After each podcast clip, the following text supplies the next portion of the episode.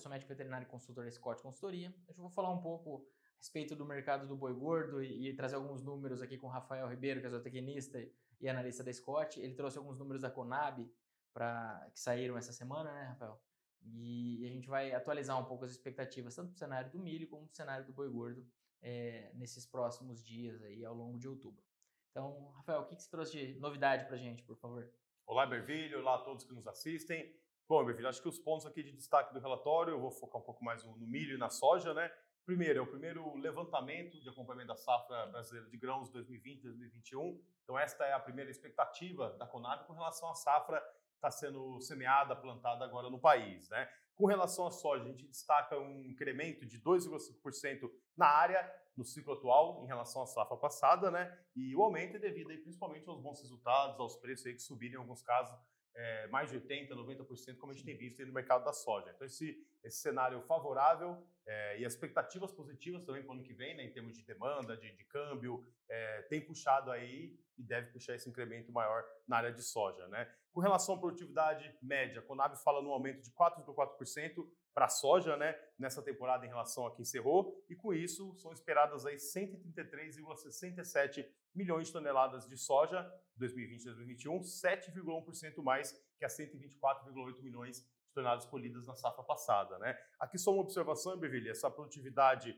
é um ponto de atenção, né, já que a gente tem aí muitas regiões, principalmente no Brasil Central e na região Sudeste, um atraso nas chuvas que pode, de alguma maneira, prejudicar não só a, os rendimentos das lavouras de verão, mas também lá é, a janela de plantio do milho, das culturas de inverno de segunda safra. Né? Estou só fazendo uma observação com relação à revisão, com relação aos rendimentos que podem ser revisados para baixo aí, a depender do clima, principalmente, né? E com relação ao milho, é, a Conab trouxe nesse relatório as expectativas para a primeira safra, né? com relação à segunda safra, ela mantém os dados da segunda safra passada, mas a gente destaca aqui, né, aumento na área no Rio Grande do Sul, Paraná, Minas Gerais, mas caindo fortemente em Goiás e no Piauí, e com isso a expectativa de uma redução de 1,1% na área de milho na safra de verão, primeira safra nesse ciclo em relação ao passado, né? A Conab também fala no incremento de 5,3% na produtividade média das lavouras de milho, com isso a produção deve crescer 4,2% na primeira safra, totalizando aí 26,76 milhões de toneladas. Lembrando que a primeira safra equivale a aproximadamente 30% do total produzido. Né? O grosso, o maior volume é na segunda safra, e aí mais uma vez a gente chama atenção aqui para a questão climática, é, principalmente em função dos atrasos e dos baixos volumes verificados em setembro, nesses primeiros dias de outubro. Né? Inclusive, já pegando o gancho aqui, antes de eu passar para você falar um pouquinho do boi, é, não só a questão climática, né, as preocupações climáticas, mas também a questão do câmbio, as exportações e a demanda firme aqui no mercado interno, hoje tem dado sustentação aos preços do milho. No caso da soja, principalmente o câmbio, os baixos estoques e a demanda. Né? E esses fatores devem aí, no curto prazo, manter o mercado de milho e soja sustentados, mas atenção ao câmbio e também a colheita nos Estados Unidos, que o avanço pode pontualmente também tirar a sustentação lá fora, o que diminuiria a pressão aqui no mercado interno sobre os preços de milho e soja. Tá certo, tá certo. E agora perguntando para você, Bevilho, o mercado do, do boi gordo, né? Praticamente quase 10 dias de outubro, é, a gente viu recentemente algumas indústrias tentando ofertar um preço mais baixo, deu certo, não deu, o mercado segue firme, a tendência é, é desse viés de alta seguir no curto prazo? Sim, sim. A expectativa. É, o que a gente tem hoje é uma oferta limitada. Exportações foram mais calmas uh, ao longo de setembro, tiveram alta na comparação anual, mas menores que, que em agosto, e, e, elas foram mais, mais fortes no começo do mês, depois acalmaram um pouco. Mas a expectativa para os próximos, para as próximas semanas, para os próximos meses, é, seguem positivas. Nós tivemos agora é, notícias começam a aparecer na mídia, é, começaram a aparecer na mídia hoje, entre hoje e ontem entre, entre ontem e hoje é, a presença é, ou relatos de que a China encontrou é, material genético de coronavírus em carne bovina brasileira, na, na, embalagens de carne bovina brasileira. Então isso talvez tenha algum, algum ruído, mas é, a princípio nós seguimos com, com, expectativas de bons volumes, expectativas de que, de que o cenário continue positivo, até porque a China não tem muita opção. Eles estão em atritos com os Estados Unidos, que são grandes exportadores, mas por outro lado é, atendem mercados que pagam muito bem também, como Estados Unidos, como Japão e Coreia do Sul, então não, não é muito o foco. A Austrália é um país que concorre com o Brasil bastante na, na, na China, mas tem, tem tido muito, muitos problemas climáticos e está com, com quedas nas exportações aí.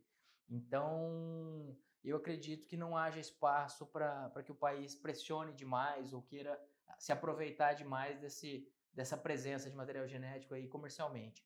E até porque todos os, os indícios são de que isso não, não tenha potencial contagioso, claro, não é nossa área, mas o que a gente ouve os, os especialistas falarem, o pessoal da área, é, é isso. Voltando agora ao mercado doméstico, assim, aos fundamentos, falamos das exportações um pouquinho, oferta curta de, de boiadas de confinamento continua. É, em algum, alguns frigoríficos que alongaram um pouco as escalas, como você comentou, testaram valores menores, mas é, após alongarem as escalas com os valores maiores. Então, sem, sem mudança, o mercado segue firme. Essa oferta curta agora, ela vem em decorrência é, da própria disponibilidade de gado magro, que, foi, que está limitada devido à fase do ciclo, mas também devido à relação de troca e aos custos dos insumos, porque o, mesmo com o boi em 260 praticamente, a gente não tem uma relação de troca historicamente boa. Sim. Ela está abaixo, ontem mesmo na, na, na sua página no, no Boi Companhia, é, está abaixo da média. É, a média, se não me engano, é 3,8 em 12 meses, né? Ela está um pouco abaixo disso. E, ou seja, a atratividade do confinamento, mesmo com esses preços em alta, ela não, não subiu demais. Então, ela houve, houve momentos mais atrativos, dependendo da época que, que o boi magro e que o milho foram comprados, claro, com essa, essa esticada do mercado. Mas quem é, foi acompanhando milho e boi em paralelo, nós tivemos uma alta é, conjunta aí e a coisa não, não melhorou muito. Então, não, não deve aparecer muito gado confinado nos próximas semanas, nos próximos meses. E aí nós temos oferta curta, oferta modesta, no mínimo. Exportações, ao que tudo indica, devem seguir boas. E eh, consumo de final de ano. A massa salarial no final do ano normalmente aumenta, etc. Claro, nós tivemos a redução do, do volume do, do, do, valor do auxílio emergencial, isso, isso vai ajudar menos, um auxílio emergencial maior, mas o final de ano ele normalmente é de contratações temporárias, ele tem um efeito positivo. Então, é, não, não, esperamos um, final de ano forte de consumo pela situação econômica, mas como vínhamos, estamos melhorando o cenário e a, a, situação, a expectativa é de que o cenário continue melhorando no curto prazo para consumo doméstico, sempre com a ponderação de que a disponibilidade interna está pequena, abates em baixa, exportações em alta. Então, com essas ponderações, é, nós temos expectativa de preços firmes, é, possibilidade de continuidade de valorização, lembrando que que essa valorização, quando o mercado trabalha esticado, assim, em algum momento costuma ocorrer uma devolução de parte dessa alta. E historicamente a gente tem altas aí na média dos últimos 10 anos até novembro para o boi gordo e dezembro normalmente a média é menor do que a de novembro. Isso acontece porque a, a oferta de gado, as negociações de gado já ocorreram para o consumo de final de ano, que é o período de melhor consumo no varejo ali, mas as negociações de gado e a produção dessa carne já ocorreram ao longo de, novembro e começo de dezembro. Então, hum, é muito comum que em dezembro ocorra essa, uma certa devolução de preços.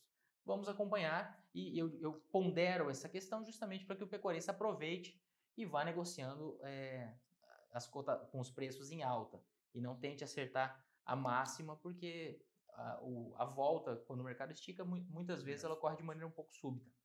Não muda o patamar, não muda a expectativa de médio prazo. Os fundamentos são positivos, mas para quem vai vender em um preço de um dia específico, fica essa sugestão. Então, eu acho que é isso, né? Exatamente, Pepino. Então, por hoje é só. Um abraço a todos e até a próxima. Obrigado, pessoal, pela atenção de sempre. Um abraço e até a próxima.